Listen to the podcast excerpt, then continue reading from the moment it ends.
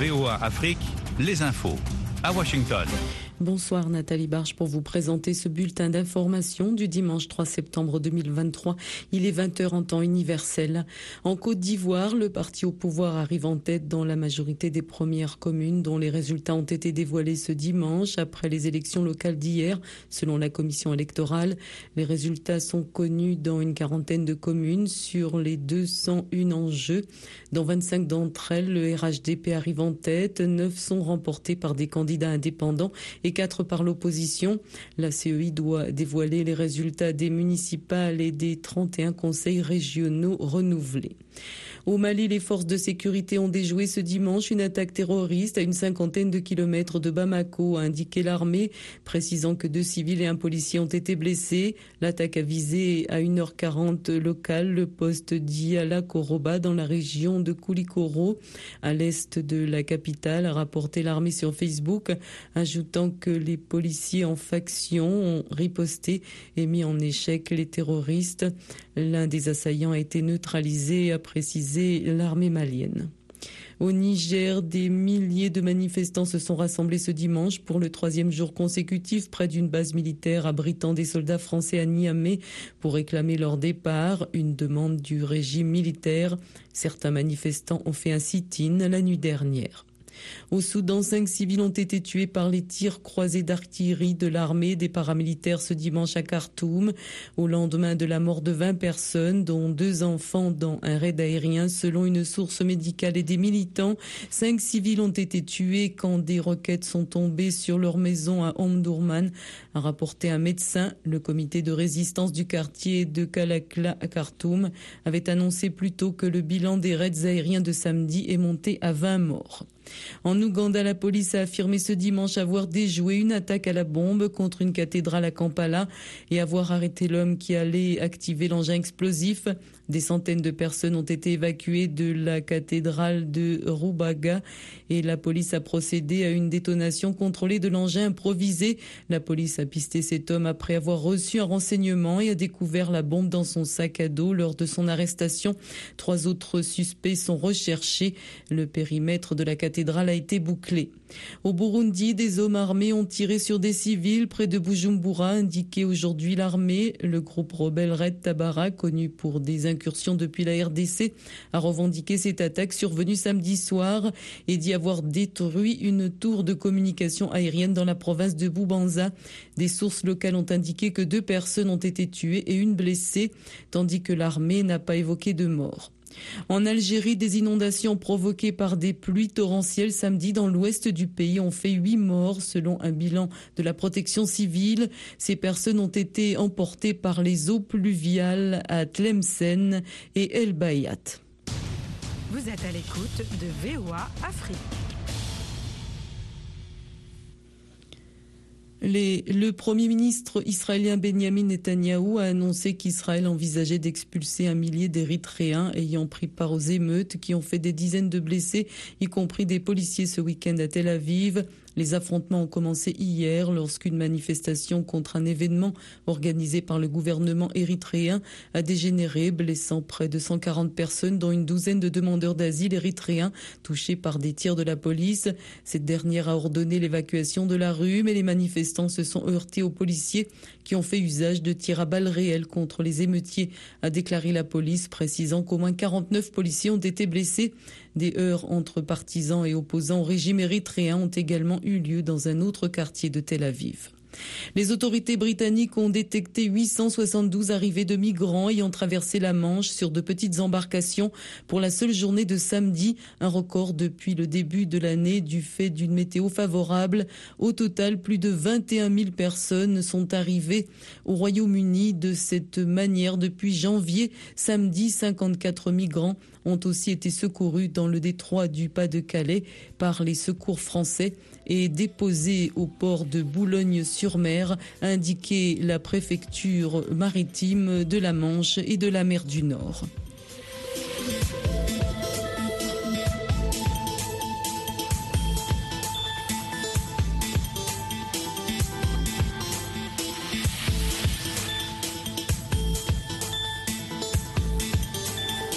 Soyez au cœur de l'info sur VOA Afrique.